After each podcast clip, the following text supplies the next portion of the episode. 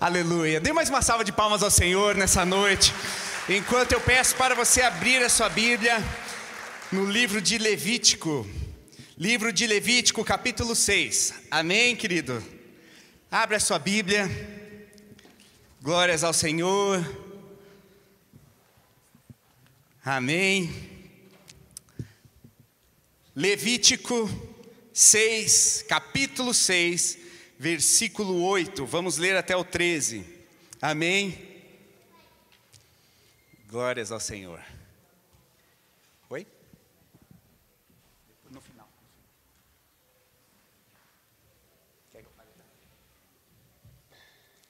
Amém. Glórias ao Senhor. Abriram aí a Bíblia? Levítico 6, capítulo, é, capítulo 6, versículo 8. É a regulamentação acerca do holocausto, ou seja, a oferta queimada ou sacrifício pelo fogo. A palavra de Deus fala assim: O Senhor disse a Moisés: Dê este mandamento a Arão e a seus filhos, a regulamentação acerca do holocausto. Ele terá que ficar queimando até de manhã sobre as brasas do altar, onde o fogo terá que ser mantido aceso. O sacerdote vestirá suas roupas de linho e os calções de linho por baixo. Retirará as cinzas do holocausto que o fogo consumiu, consumiu no altar e os colocará ao lado do altar. Depois trocará a roupa e levará as cinzas para fora do acampamento, a um lugar cerimonialmente puro. Mantenha-se aceso o fogo no altar. Repita isso comigo. Mantenha-se aceso o fogo no altar. Mais uma vez, porque é muito importante. Mantenha-se aceso o fogo no altar. Eu vou continuar. Não deve ser apagado Toda manhã o sacerdote acrescentará lenha, arrumando o holocausto sobre o fogo, e queimará sobre ele a gordura das ofertas de comunhão. Mantenha-se o fogo continuamente aceso no altar. Mais uma vez, repita comigo: mantenha-se o fogo continuamente aceso no altar. Amém? E eu vou continuar agora. Não deve ser apagado, em nome de Jesus. Pastor Keller já orou e eu recebo já a oração como feita, não vou nem passar para a oração, porque eu creio que Deus tem algo poderoso para nós hoje e cremos que realmente será um dia de aprendizado, um dia para movermos de uma forma diferente. Amém, queridos? Mas eu preciso eu preciso falar aqui sobre o nome da ministração. Quem está surpreso agora? Porque eu nunca falo o nome da ministração, né? Você pensou nisso? Eu fiquei. Porque eu geralmente não falo o nome da apresentação, não sou tão zeloso e organizado, talvez como o pastor Keller, que sempre fala o nome da administração. Mas eu preciso falar o nome da administração para explicar todo o contexto dela e, e talvez fará muito mais sentido ao longo e ao curso de que eu estiver falando.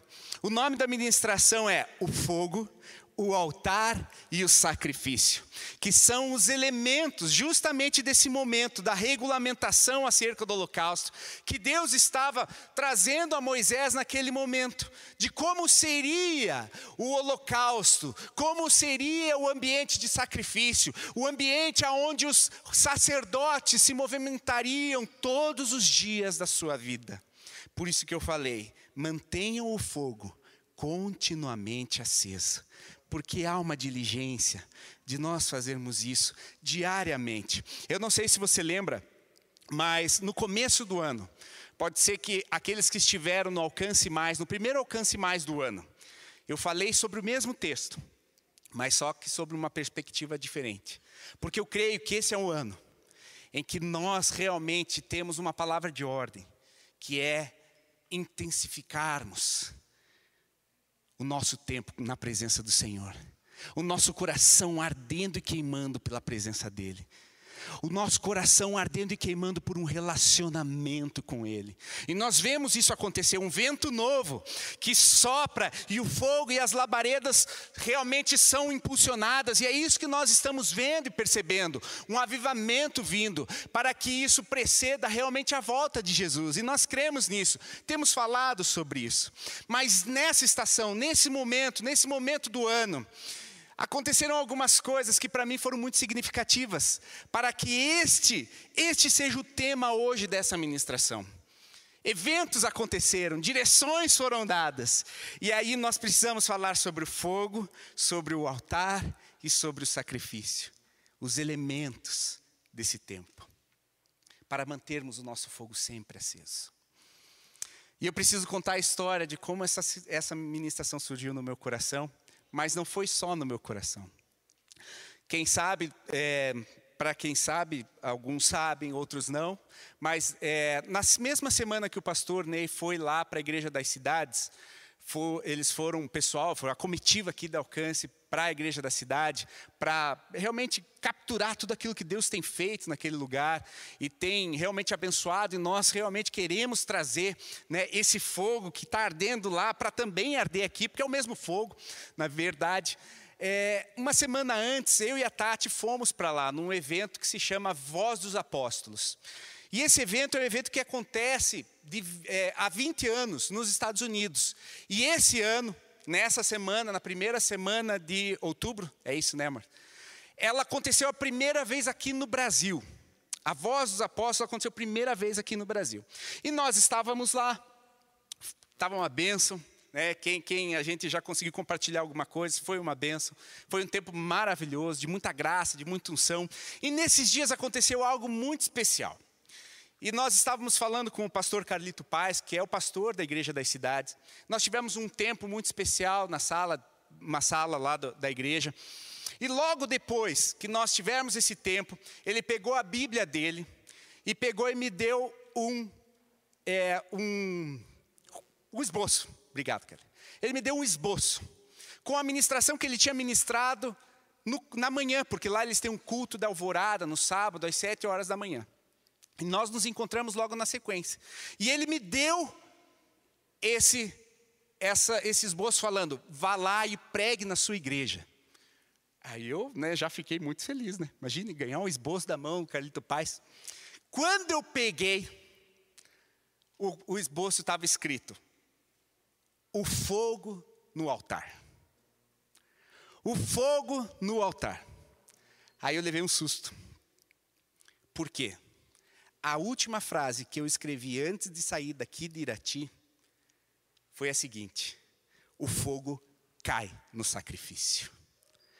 Então foi um momento assim de confirmação e testificação. Na hora eu não pude ler o que ele tinha me passado, mas depois eu fui ler o que ele tinha me passado. Um roteiro muito, muito, muito didático, muito bom, né? Glória a Deus, me ajudou muito. Mas na verdade, ela, ela uniu esse roteiro que foi me dado e uniu com tudo aquilo que eu estava sendo ministrado ao longo das semanas. E eu ainda continuo sendo ministrado. E eu quero colocar você para continuar sendo ministrado comigo. Amém? Porque eu creio que quando nós estamos juntos e o fogo dá aquele, aquele vento sopra, o vento quando está naquele. É, a, a, você já acendeu é, fogo com carvão? Tem gente que precisa de secador, né, para dar uma. No caso eu, eu também. Por isso que mudei para lenha, porque o seca, não, não, é o meu forte o carvão. Mas o que, que acontece? Quando você coloca bastante fogo ali no carvão, aquilo acende. E aquilo é realmente o fogo do avivamento que eu creio que nós estamos vivendo como igreja. Você crê nisso? Amém? Então é isso. Esses três elementos, eles vieram, o fogo e o altar, daquilo que o pastor Calito trouxe, e o sacrifício do altar, ele veio ao meu coração e tem sido derramado por Deus nos últimos dias, e eu creio que ainda está sendo derramado. Eu creio que aqui, enquanto estiver falando, Deus vai derramar, vai derramar desse lugar, desse ambiente de frescor, de um vento novo, mas que há um mover do Espírito Santo e que acende a chama no meu e no seu coração, amém? Você crê nisso? Amém. Então o fogo, o fogo ele é uma referência de algo tremendo. A palavra de Deus faz referências, muitas referências, a respeito do fogo. O que, que é, quais, quais, quais as referências que Deus coloca? Realmente, se você vê na Bíblia algo que é repetido, circunstancialmente, sempre é mencionado, você precisa prestar atenção. E o fogo é mencionado 421 vezes na palavra de Deus. Você acha que é importante o assunto? Fogo. O fogo ele precisa arder. E assim como no holocausto, ele tem que ser diário, ele tem que ser um momento diário, ele tem que ser um momento que realmente é, é, não pode apagar, ele nunca pode apagar, como nós lemos. Mantenha-se o fogo continuamente aceso no altar. Amém? E essa referência, fogo, só no livro de Levíticos tem 31 referências. 31, só no, no texto que eu li, o capítulo, um capítulo que eu li só, todos os outros capítulos fazem mais referência 31 vezes. Então, o fogo, meus irmãos, ele representa a presença de Deus nas nossas vidas.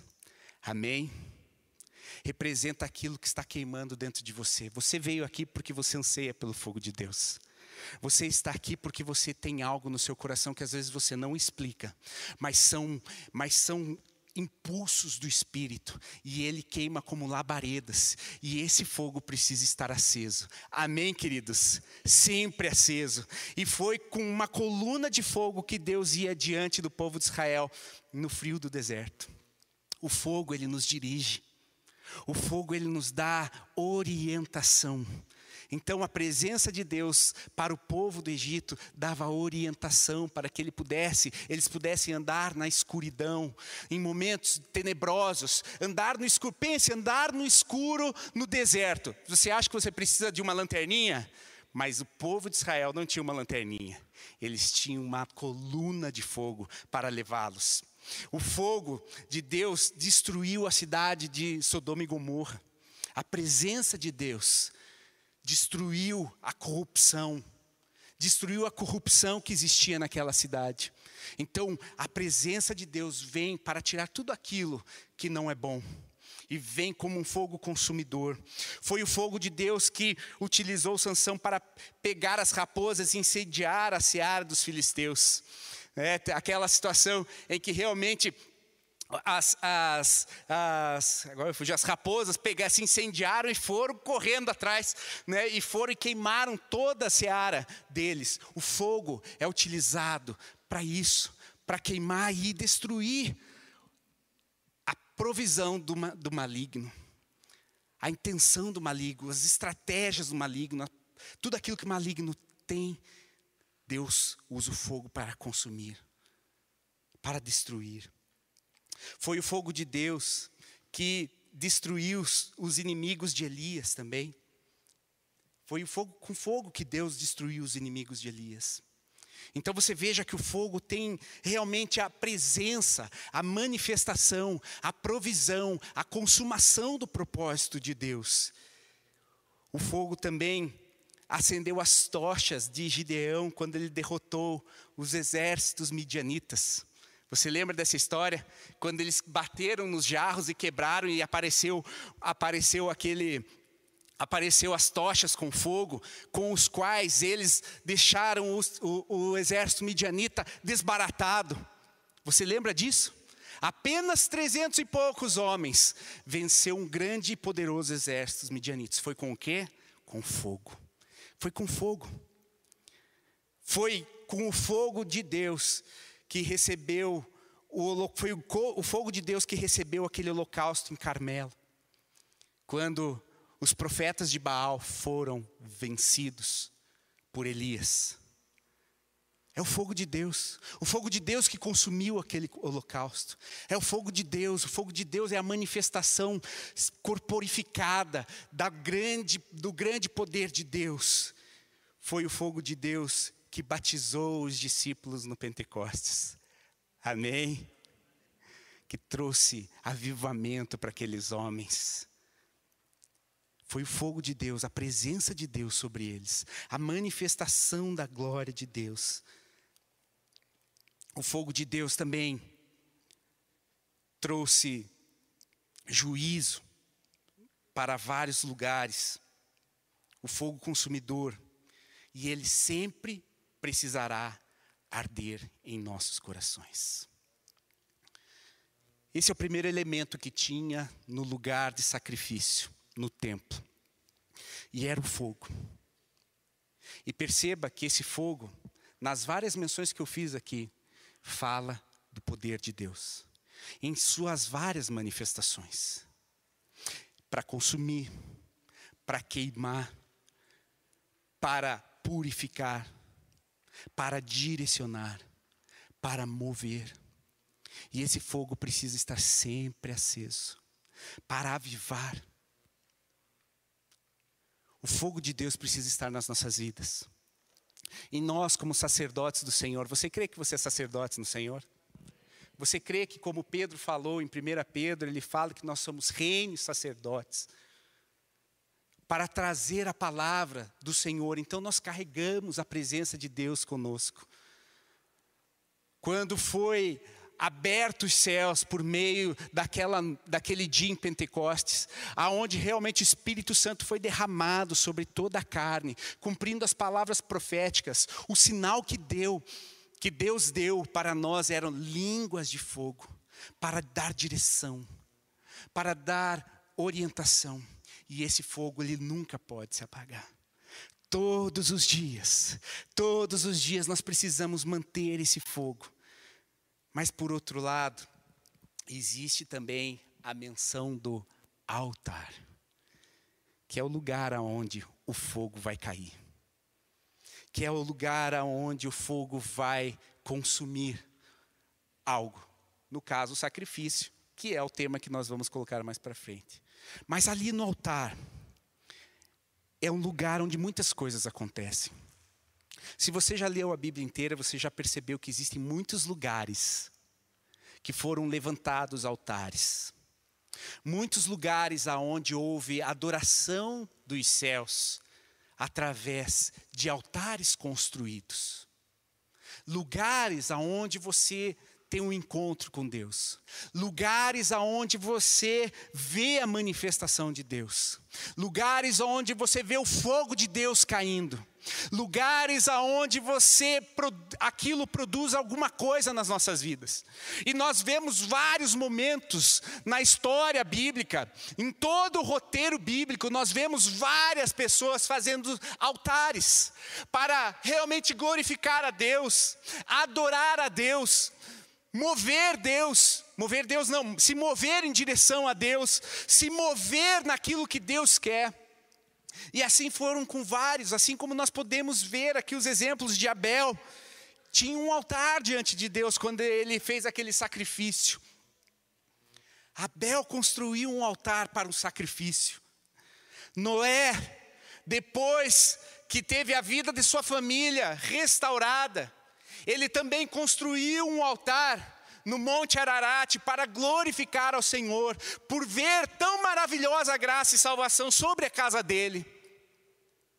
Abraão também tinha um altar, um altar onde ele viu a provisão de vida sobre o filho dele, um altar onde Deus pediu que lá fosse feito o holocausto do seu filho, o único filho mas foi aonde realmente Deus proveu um cordeiro, apontando para Jesus, que aponta justamente na ação vivificadora que Deus quer fazer nas nossas vidas, e substitutiva, porque Ele colocou um cordeiro naquele lugar, em lugar da vida do filho dele, Isaac.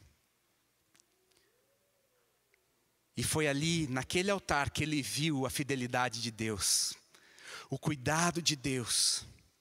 Moisés, aliás, antes disso, Jacó, quantos altares Deus, Jacó fez? Altares de lugares em que ele encontrou Deus, aonde ele lutou pela bênção de Deus, aonde ele buscou a presença de Deus, aonde ele realmente se rendeu na presença de Deus. Jacó fez altares na presença de Deus. Moisés, esse também fez vários. Fez vários altares. glorificou a Deus, exaltou a Deus.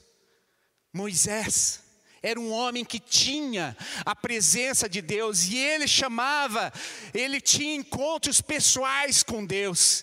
Era um homem que tinha constantemente altares em sua vida. Ele tinha relacionamento. Ele colocou altares. Arão, que era um o irmão de Moisés e que foi levantado para ser um sacerdote. Um sacerdote que oficiava e era o representante do povo que iria oficiar e sacrificar na presença de Deus. E era também aquele que abençoava o povo através dos sacrifícios que fazia. Esse homem tinha um altar diante de Deus.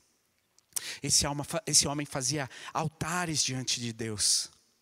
Josué, quando eles, quando eles atravessaram o Jordão a pés secos, porque talvez você não lembre, mas quando você lê o livro de Josué, você vai ver a experiência que eles tiveram. Que quando os sacerdotes estavam com a arca da aliança nos ombros, eles pisaram o Jordão, o Jordão parou, e o curso do rio parou. E eles passaram a pés secos. E depois de ter passado a pés secos, eles fizeram altares, pedras, para mostrar o que Deus tinha feito naquele lugar. Memórias do que Deus faz, altares, altares, grandes memórias daquilo que Deus faz. Gideão tinha um altar diante de Deus, e se eu ficar falando cada um, Samuel tinha altar diante de Deus, Davi, o adorador, tinha, um, tinha altares, vários altares, ele fez o tabernáculo, a tenda, para realmente oficiar ao Senhor, um adorador, um adorador por excelência, um, um adorador com o coração segundo o coração de Deus, ele tinha altares na presença, ele fez um tabernáculo, ele fez uma tenda, aonde funcionava a adoração 24 horas horas por dia, todos os meses do ano, não parava, não cessava. Davi oficiava e tinha um altar diante do Senhor o tempo todo. Salomão teve um altar, até inclusive, né, a gente tem a representação daquela música: Caia fogo do céu, venha nesse. É. É, essa música fala justamente desse momento em que Salomão consagra o templo e cai o fogo do céu e faz aquele mover e a presença da Shekinah dele entra naquele lugar e deixa as pessoas completamente prostradas diante dele. Era um altar. O fogo dele veio sobre aquele lugar e era um altar que estava sendo que foi construído para adoração.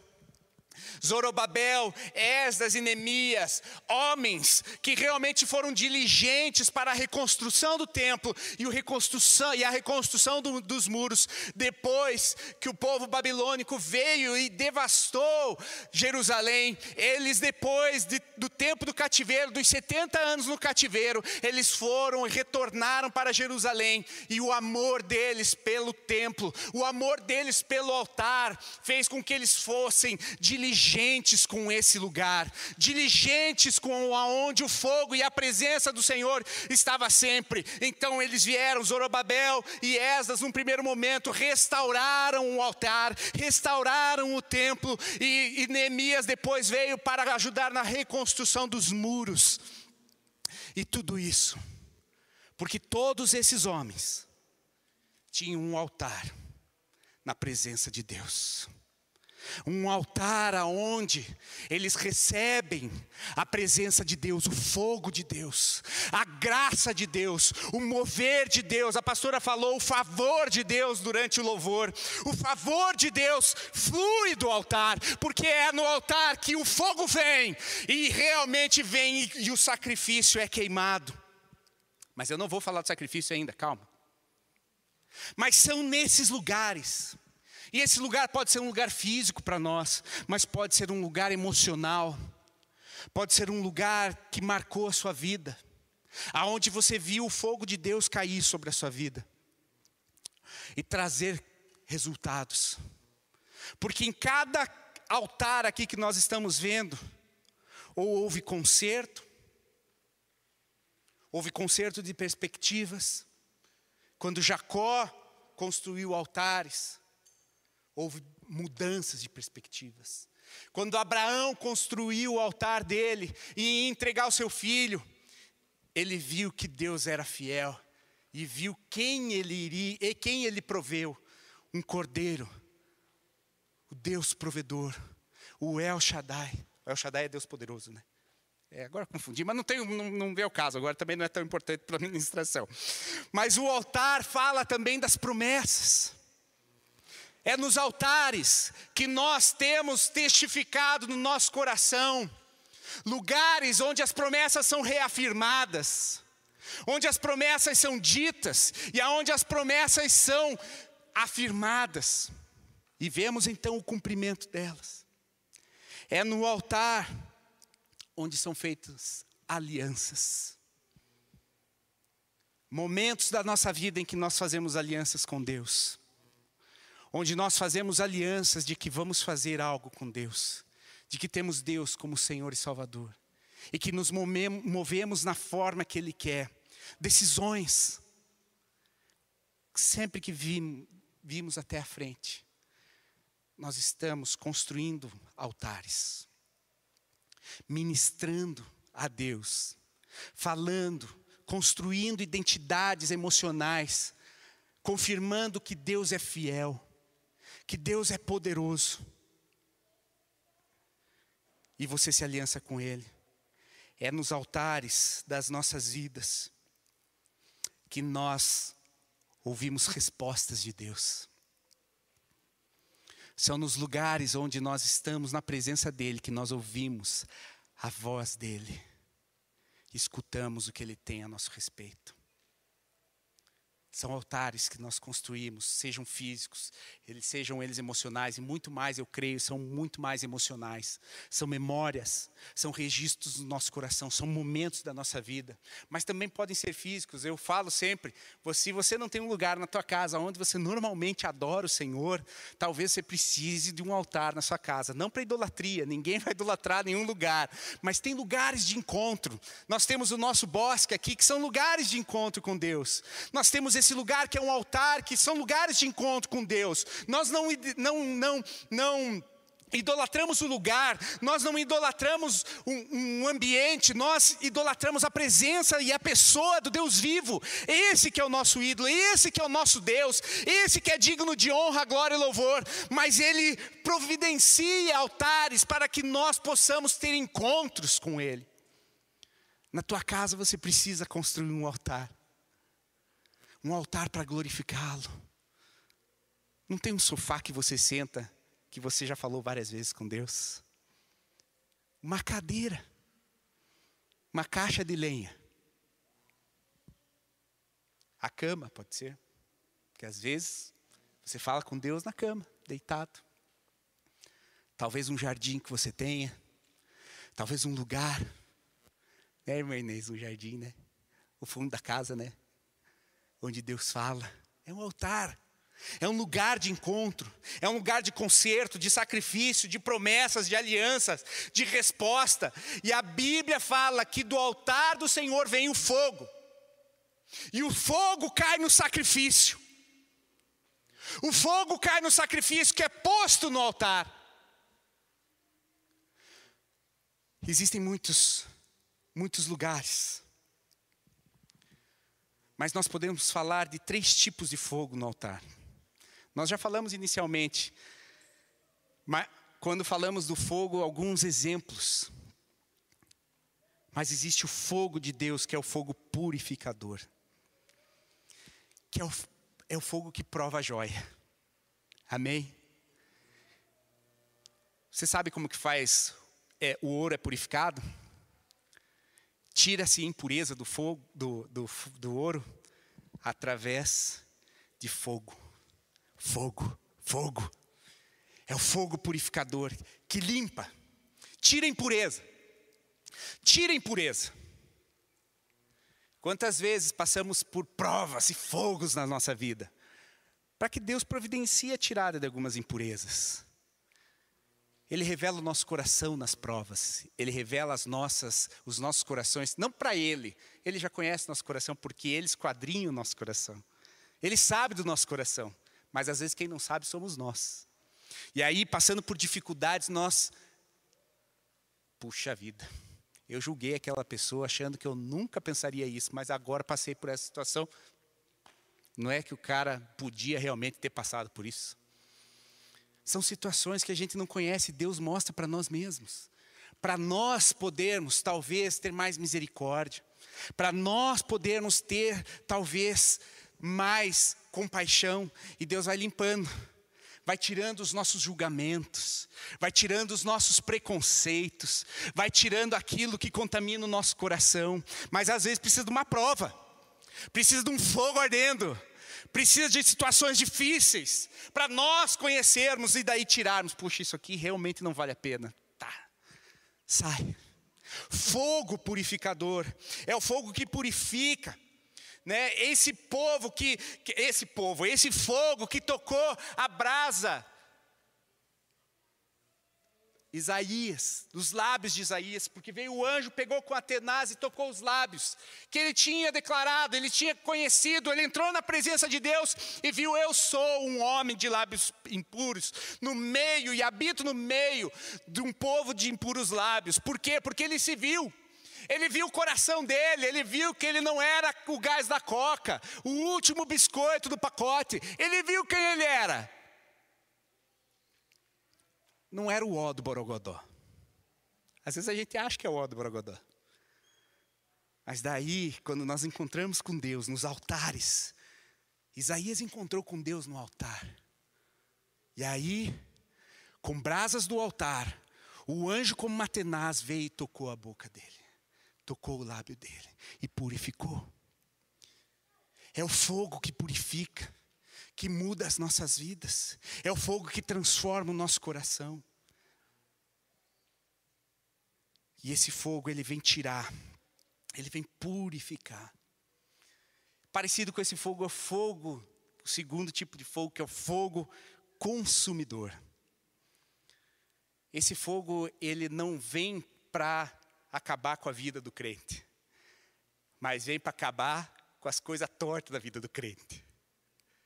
Porque o mesmo fogo que purifica a joia, tira as impurezas. O mesmo fogo que derrete o ouro, ele é o que tira as sujeiras do ouro. É a palha às vezes a gente ora, Senhor, vem e queima toda a palha, tudo aquilo que não é teu, tudo aquilo que não colabora para aquilo que é o teu propósito, e Ele vem com o fogo dele consumir, não a vida do crente, vem consumir aquilo que é impureza, aquilo que está nas nossas vidas e que não presta para nada. O orgulho, a altivez, a arrogância, e às vezes vem a prova, o fogo, e aí a gente cai em si, meu Deus, como fui arrogante. Meu Deus, como eu fui orgulhoso. E aí a gente se torna mais humilde. Mas Deus é um Deus misericordioso, porque Ele quer que nós passemos por provas que realmente consomem, consomem aquilo que não, é, não somos nós, mas é o, as nossas, são as nossas dificuldades, são os nossos problemas. E quem aqui já não passou por eles? Quem aqui não passou por uma prova que te deixou mais humilde, mais compassivo, entendeu melhor as pessoas, entendeu melhor o coração daquele aflito. Mas o terceiro fogo é o fogo do avivamento. É o fogo que vem e transforma as vidas, que muda, que nos dá, que nos dá vida que nos transforma para viver tudo aquilo que nós precisamos. O fogo de Pentecostes sobre as labaredas de fogo, sobre aqueles amados que estavam lá no cenáculo. O Pentecostes que veio e trouxe realmente o derramar do Espírito Santo. O fogo de Deus que nos faz viver apaixonados por Ele. Apaixonados por Ele paixão pelo nosso Deus. Fogo se relaciona com paixão. E nós precisamos estar constantemente apaixonados por Ele. Mas como eu falei, eu falei do fogo, eu falei do elemento do altar, que é o lugar aonde o fogo cai. Mas tem uma coisa que nós precisamos colocar em cima do altar: é o sacrifício. E esse sacrifício que nós precisamos verificar. E agora eu peço que você vá lá no livro de Malaquias. E aqui veio a parte do sacrifício, do fogo que cai no sacrifício. A parte final da ministração, mas não vai se animando que não está tão no final assim. Mas estamos no caminho. A Tati já fica, né? O livro, o livro de Malaquias, eu entendo como um livro. Ultimamente, eu acho que daqui faz uns há, há, talvez uns dois anos atrás, Deus tem ministrado muito a minha vida através do livro de Malaquias. Normalmente a gente é bem ministrado por aquela parte do, do capítulo 3, versículo 9, né? Traga aqui os dízimos. Eu não vou falar sobre isso hoje. Pode ficar tranquilo, porque normalmente quando fala do livro de Malaquias, se fala sobre os dízimos e ofertas, trazer a casa do Senhor, mas não vou falar sobre isso hoje. Eu vou falar sobre o alerta que esse livro, que essa profecia, que esse profeta, usado nas mãos de Deus, trouxe para os sacerdotes. Então, se ele é o último livro, e aprove ao Senhor deixar através do canon o último livro, que seria a conexão com o Novo Testamento, com a nova aliança, eu acredito que o último livro é um livro importantíssimo para que nós possamos viver a nova estação de uma forma adequada. E esse livro, o último livro do canon do Velho Testamento, que abre e inaugura o Novo Testamento, ele traz orientações para quem? Para os sacerdotes. Aqueles que seriam nós, como somos hoje, sacerdotes do Rei Altíssimo, oficiando e sacrificando a Ele diariamente. Por isso que aquele texto que nós lemos no começo não fala a respeito só dos sacerdotes, só daqueles que oficiam dentro do culto, aqueles que são os, os, os obreiros, aqueles que são os diáconos, aqueles que são os pastores. Não, somos todos nós. Todos nós, como Pedro fala em sua primeira carta, nós somos reis e sacerdotes para essa geração. Então isso comunica para nós: o fogo deve ser queimado diariamente. Eu e você precisamos estar nisso. Amém? E esse alerta é para os sacerdotes. Esse alerta é para os sacerdotes, esse alerta é para mim e para você. Deus permitiu que esse fosse o último, o último livro, para que nós possamos ter atenção nele e ver o que Deus quer de nós como sacerdotes. Mas o que eu acho interessante e eu gostaria que, se você pudesse fazer uma tarefa de casa, leia esse livro. São quatro capítulos, curtos. Numa Bíblia de estudo, ele tem cinco páginas. Uma Bíblia de estudo. Talvez uma, uma Bíblia sem estudo vai ter lá três no máximo.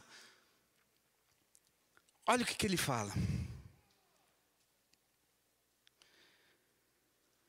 Malaquias, capítulo 1, versículo 5. Vocês verão isso com os próprios olhos e exclamaram. Vocês verão isso e com os próprios olhos e exclamaram: Grande é o Senhor, até mesmo além das fronteiras de Israel. O filho honra o pai, o servo o seu senhor. O seu eu sou seu pai. Onde está a honra que me é devida?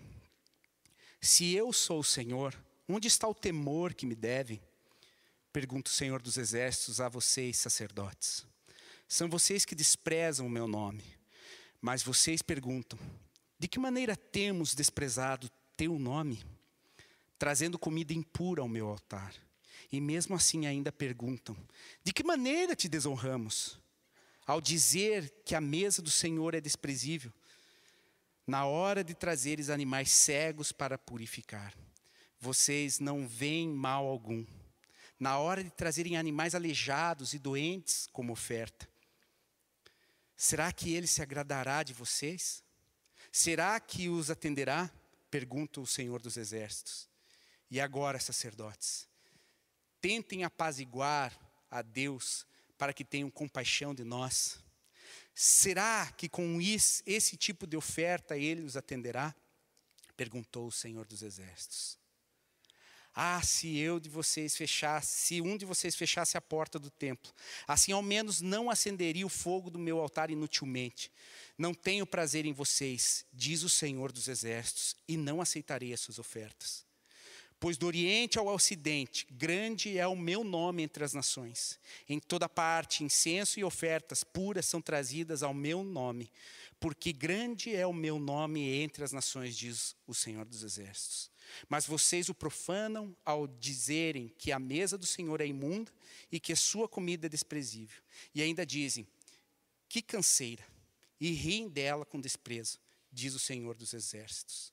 Quando vocês trazem animais roubados, aleijados e doentes e oferecem em sacrifício, deveria eu aceitá-los de suas mãos? Pergunta o Senhor. Maldito seja o enganador que, tendo no rebanho um macho sem defeito, promete oferecê-lo e depois sacrifica um animal, animal defeituoso.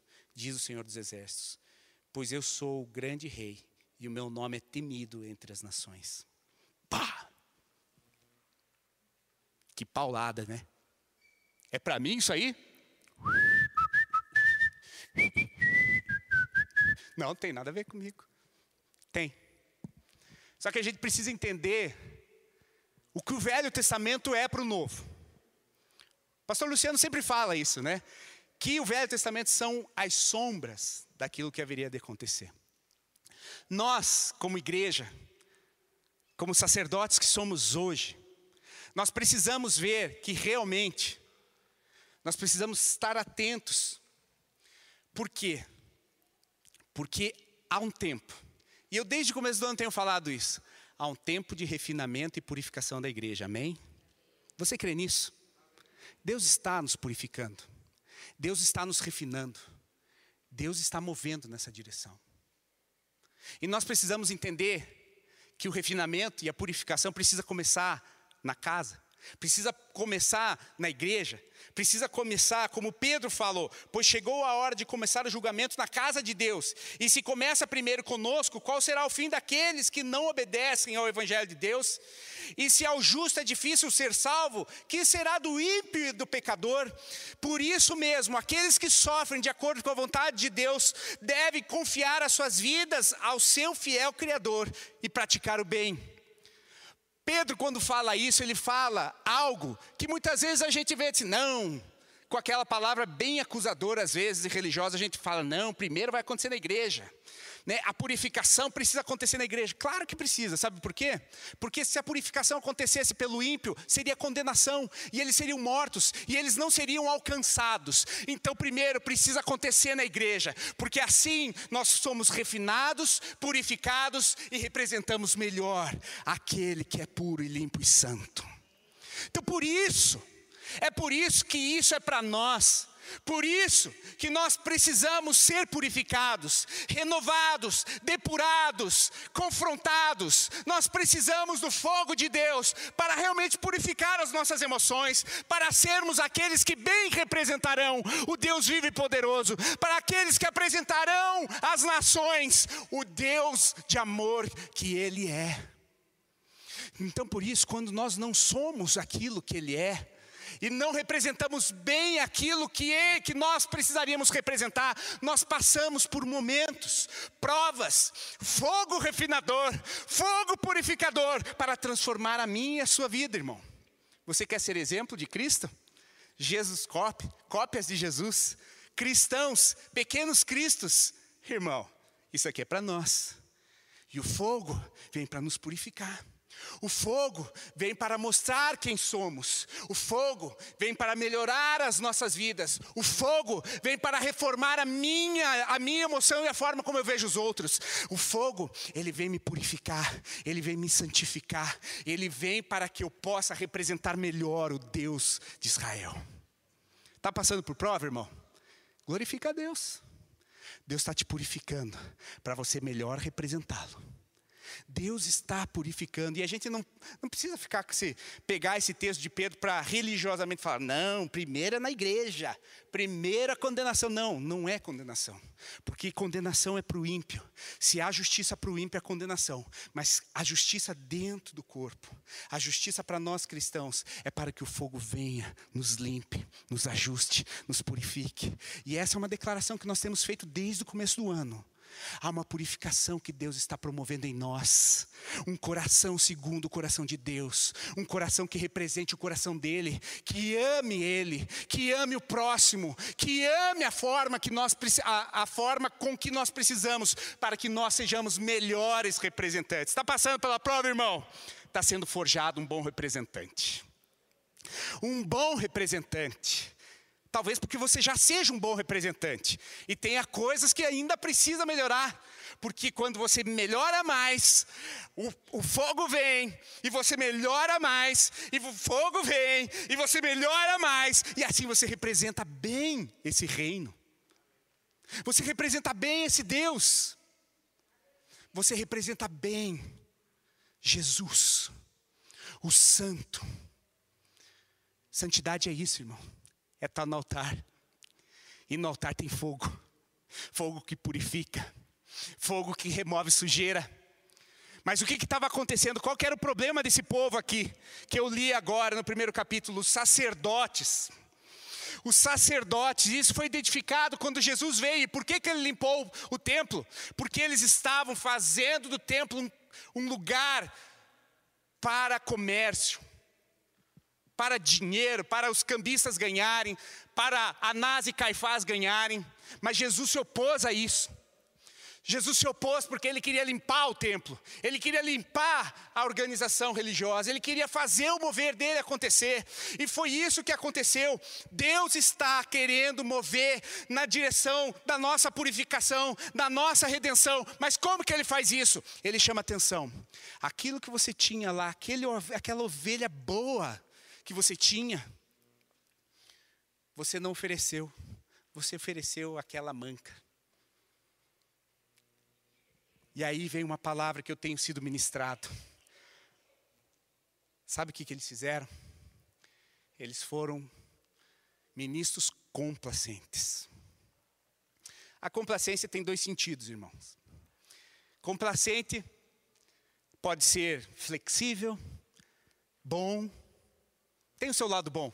Se o pulmão não for complacente, a gente não respira, né? O Keller falou, gravei aquela, aquilo que você falou na reunião. Quando você falou complacente, eu, opa. Tem o seu lado bom. Quando nós somos flexíveis, quando nós entendemos, quando somos misericordiosos, quando compreendemos a dor, a luta e o problema dos outros. Nós, afinal de contas, seguimos o exemplo do mestre. E o mestre, ele olhou para as feridas dos seus discípulos, lavou os pés e trouxe refrigério para os pés dos discípulos. E isso é misericórdia. Jesus era misericordioso. Esse tipo de complacência nós devemos ser. Mas não é esse tipo de complacência que eu estou falando, e não é esse tipo de complacência que estes servos estavam fazendo. Há uma complacência que, na verdade, é negligência porque se você tinha uma, uma oferta maravilhosa para dar, se você tinha uma oferta, assim, era aquela ovelhinha que eu nutri durante um ano para levar para o sacerdote no final, do, no, no final do período e oferecer aquele fruto do meu sacrifício, do meu esforço para entregar ao sacerdote, entregar ao Senhor. Só que daí, eu na ida, vi que tinha uma manquinha lá e que não ia me prestar para muita coisa. Peguei essa aqui e levei para sacrificar. Isso é ser complacente. A complacência do jeito errado, a complacência do jeito mal, a negligência. E era isso que esse, que esse profeta estava alertando. Porque Provérbios 18, 9 fala assim: quem relaxa o seu trabalho é irmão do que destrói. Pensa nisso, irmão. Quem relaxa no seu trabalho é irmão do que destrói. Então nós vemos três figuras de pessoas.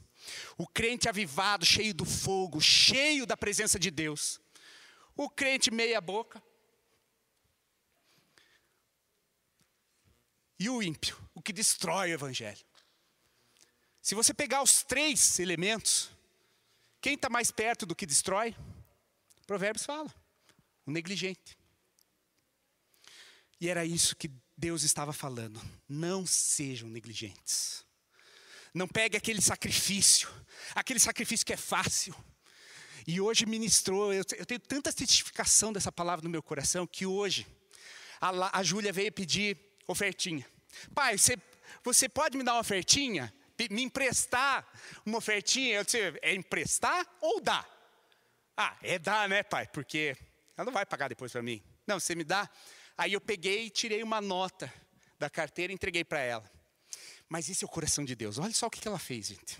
Esse é o coração do sacerdote, esse é o coração que pulsa dentro da criança, que é esse que Jesus falar. É quem não, você, nós não entraremos no, no, no, no reino dos céus se não tivermos o coração como dessa criança. Sabe o que ela fez quando ela pegou a nota? Ela falou: "Ih, pai, essa tá rasgada". Aí eu peguei uma mais novinha e entreguei. Ah, então tá bom. Esse é o coração do adorador e do sacerdote. A nota rasgada não fica bonita na carteira, mas na oferta do gasofilácio fica? Não.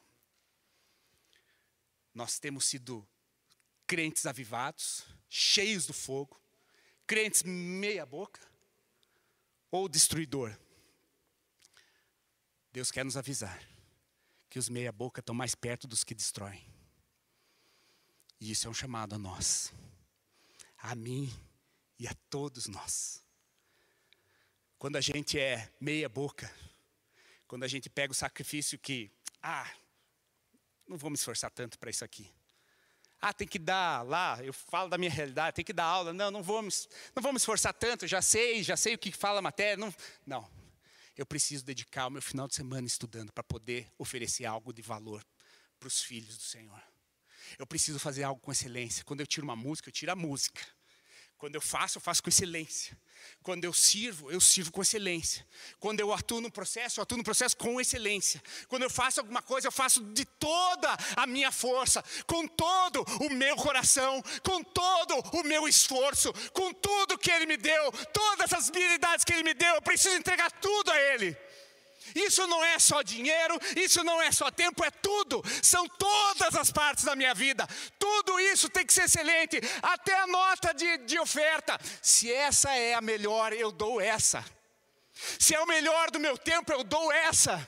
Se eu preciso deixar de, de, deixar de trabalhar tarde para atender alguém, eu vou deixar. Nem que eu tenha que trabalhar de madrugada, mas eu vou dar o meu melhor tempo para aquele que está precisando. Eu vou se trata de tudo. Tudo. Tudo. E esse é o coração de Deus, e é isso que ele estava fazendo. É isso que ele estava querendo chamar. Por favor, não pegue o teu resto. Não pegue o resto para oferecer ao Senhor. É o teu excelente, é o teu melhor, é aquilo que você tem. É o teu melhor. Por isso queima o fogo. E aí o altar está sempre aceso. Irmão, essa palavra caiu no meu coração como um pá. E aqui vai o recado também que Deus ministrou no meu coração. Não é para chegar e ficar apontando para as pessoas. Ah, aquele eu acho que está meio complacente. Ah, aquele outro é meio complacente, né? Por favor, irmão. Nós estamos recebendo isso para nós. Não olhe para os outros. Olhe para si. O que você tem feito e o que eu tenho feito. E eu fiz essa análise. Eu fiz essa análise da minha vida, no que eu tenho sido complacente, no que a minha melhor oferta não tem sido para o Senhor. Não olhe para o outro. Não olhe com olhos julgadores, porque a gente já estava falando sobre isso. O julgamento não tem espaço aqui. O julgamento tem que olhar para nós mesmos. Porque a, a repreensão do profeta era para si próprio. A repreensão do profeta era para mim mesmo. Eu preciso olhar isso aqui. E quando oferecemos o melhor, com excelência, isso mostra o favor e o amor de Deus por nós. Porque aí nós somos abençoados. Vá lá em Malaquias 3, capítulo 3, versículo 10, versículo 12. Não, vamos no 10, porque daí você lembra da passagem lá do, do dízimo, dos ofertas, e daí já dá, faz um link, você já fica animado também. Malaquias 3:10. Tragam o dízimo todo, tragam o dízimo todo ao depósito do templo, para que haja alimento em minha casa. Ponham-me à prova, diz o Senhor dos Exércitos.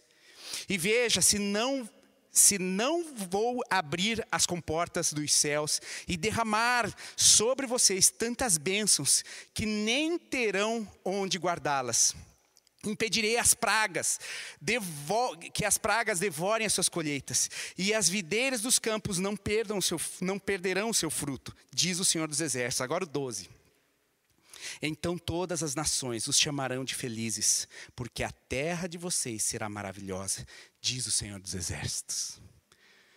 Quando nós representamos bem esse reino, Deus nos abençoa, Deus nos provê. Deus nos dá graça. E está representando bem. E sabe o que acontece? Deus, Ele olha no exemplo das pessoas uma melhor forma de representá-lo. Puxa, pastor, mas então você está falando que eu estou passando por dificuldade, então Deus não está comigo. Não, justamente o contrário. Porque às vezes é na tua maior dor e dificuldade que Deus está mostrando o poder dele para as nações. A forma como você está lidando com o teu problema está mostrando o Deus que você serve. A forma como você está lidando com as suas dificuldades mostra a graça e o favor sobre a sua vida. A provisão de Deus sobre a sua vida. Então, às vezes, é engraçado que estão passando por luta, mas tem provisão. É um negócio, é um negócio diferente. Mas tem. Você está passando por luta, provando, mas Deus está te refinando e está cada vez te fazendo melhor. E está fazendo de você o melhor representante dele nessa terra. E ele está vendo, às vezes, a forma como você está lidando diante do problema. Puxa, eu estou com problema, mas Deus é a minha força, Deus é a minha rocha, Ele me sustenta. E aí as nações olham e veem e ficam aquilo, ficam maravilhados. Por quê? Porque realmente, e depois a gente vê o que, que acontece. Mas sabe, gente, eu queria ser um pouco mais específico a respeito do sacrifício. Eu queria ser um pouco mais específico. E eu queria que a gente falasse um pouco sobre. Mas qual é o sacrifício que Deus queria e que ele repreendia nos sacerdotes? Você quer saber? Porque eles estavam fazendo isso, né? Deus estava falando: você tem uma ovelha e pega a manca para vir aqui me oferecer. Na sequência, no capítulo 2, eu quero que você vá lá. Vá lá. Malaquias 2. E leia comigo. Se a tua Bíblia for NVI, vai estar escrito infidelidade de Judá. E daí a gente vai ler no versículo 10, capítulo 2, versículo 10. Não temos todos o mesmo Pai, não fomos todos criados pelo mesmo Deus. Por que será então que quebramos a aliança dos nossos antepassados, sendo fiéis uns com os outros? Sendo infiéis uns com os outros. Obrigado, meu amor. Judá tem sido infiel. Uma coisa repugnante foi cometida em Israel e em Jerusalém. Judá desonrou a a, o, o santuário que o Senhor ama. Homens casaram-se com mulheres que adoram deuses estrangeiros. Que o Senhor lance fora da tenda de Jacó o homem que fez isso, seja ele quem for, mesmo que esteja trazendo oferta ao Senhor dos Exércitos. Versículo 13. A outra coisa que vocês fazem, enchem de lágrimas o altar do Senhor, choram e gemem, porque ele já não dá atenção às suas ofertas, nem aceita com prazer. E vocês ainda perguntam: por quê? É porque o Senhor é testemunha entre você e a mulher da sua mocidade pois você não cumpriu a sua promessa de fidelidade, embora ela fosse a sua companheira, a mulher do seu acordo matrimonial. Não foi o Senhor que os fez um só? Um corpo e um espírito, eles lhe pertencem. E por que um só? Porque ele desejava uma descendência consagrada. Portanto, tenham cuidado, ninguém seja infiel à mulher da sua mocidade. Eu odeio o divórcio, diz o Senhor o, Deus de Israel. E tenham e também odeio o homem que se cobre de violência, como se cobre de roupas, diz o Senhor dos Exércitos. Por isso, tenha bom senso, não sejam infiéis. Sabe o que ele fala aqui? A crítica aos sacerdotes é que eles choravam, babavam aqui no altar, aqui no altar, mas chegavam em casa e eram infiéis com as esposas. Tratavam mal as esposas, brigavam com as esposas, batiam nas esposas. A infidelidade maior era oferta? Não. Não era só oferta. Era aquilo que eles faziam. Porque não adianta chorar, não adianta babar, não adianta ter uma posição de prostração aqui e em casa você não manter relacionamentos saudáveis. E essa era a crítica. Essa era a crítica. Essa, esse era para bater mesmo. Esse que foi a batida. Você achou que a complacência era assim uma coisa ruim já? Não. Não adianta a gente falar de Deus e não tratar bem a nossa esposa. O que Deus se preocupa mesmo? Relacionamento. Deus se preocupa com relacionamento, irmãos. Sabe qual que é o sacrifício que nós precisamos colocar no altar? Sabe? Relacionamento. Relacionamento. Sabe por que, que eu sei isso? E o profeta deixa isso bem claro. Porque lá em Malaquias 4, 1, 3, ele fala: Pois certamente vem um dia, ardente como uma fornalha, todos os arrogantes e todos os malfeitores serão como palha, e aquele dia que está chegando ateará fogo neles, diz o Senhor dos Exércitos, nem raiz nem galho nenhum sobrará. Mas para vocês que reverenciam o meu nome, o sol da justiça se levantará, trazendo cura em suas asas, e vocês sairão e saltarão como bezerros soltos no curral. Você já pensou nisso?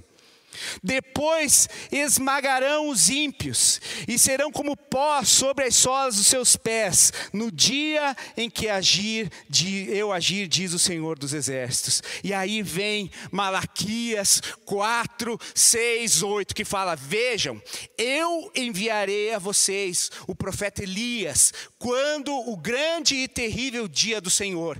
Ele fará que os corações dos pais se voltem para os filhos, e os corações dos filhos se voltem para os pais. Do contrário, eu virei, eu virei e castigarei a terra com maldição. Esse livro fala sobre restauração de relacionamentos. E o sacrifício é o quanto você tem lutado para restaurar os relacionamentos.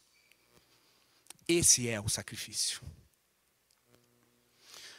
Quanto tempo você tem dado para tua esposa? Para falar com ela?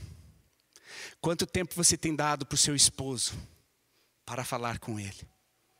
Quanto tempo você tem dado ao seu filho para falar com ele?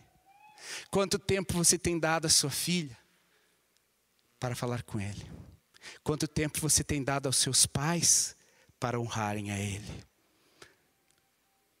Porque esse livro, a última advertência que ele nos traz aos sacerdotes é: e eu virei e converterei o coração dos pais aos filhos, e o coração dos filhos aos pais, porque esse é o verdadeiro chamado profético de Elias. Ele converteu o coração do filho ao pai, porque ele deixou que o filho dele, Eliseu, fosse ainda maior do que ele. Você já reparou numa coisa? Como Elias poderia achar que o que ele estava dando para Eliseu era dele? Eliseu recebeu porção dobrada. Como que você vai dar uma porção dobrada daquilo que você só tem um? Foi Deus. Deus que nos transbordar. Então, irmãos, tudo isso que a gente precisa, a gente só encontra em Deus. Nos altares da nossa vida. Quando a gente deixa o fogo consumir e bota o sacrifício. E, se, e o que é o sacrifício? Qual é o sacrifício? O sacrifício de converter o coração do pai ao filho e o coração de converter o coração do pai, do filho ao pai. Relacionamento. Esse altar ele precisa estar povoado de pacificadores, construtores de relacionamento, construtores de amor, construtores de graça. E nós, como sacerdotes, precisamos estar atentos a isso. A quem eu ofendi? A quem eu tratei mal? A quem eu não dei a atenção que eu deveria? Porque muitas vezes o problema não é eu ter dado a ovelha manca, é eu não ter dado o tempo adequado para que a pessoa pudesse conhecer a Deus. Não ter dado o tempo adequado para que realmente a pessoa pudesse encontrar Deus na minha vida. Eu dar e oferecer o meu tempo para que a pessoa consiga conhecer o Deus vivo e poderoso. É eu dar o meu tempo para que Deus se faça conhecido por meio de mim. Sacerdócio é isso, irmãos. O fogo é a parte de Deus. O altar nós construímos, mas o sacrifício é o quanto você tem lutado para que os relacionamentos continuem bons. O quanto nós temos lutado para que na nossa casa haja paz. O quanto nós temos lutado para que haja relacionamentos bons no nosso trabalho.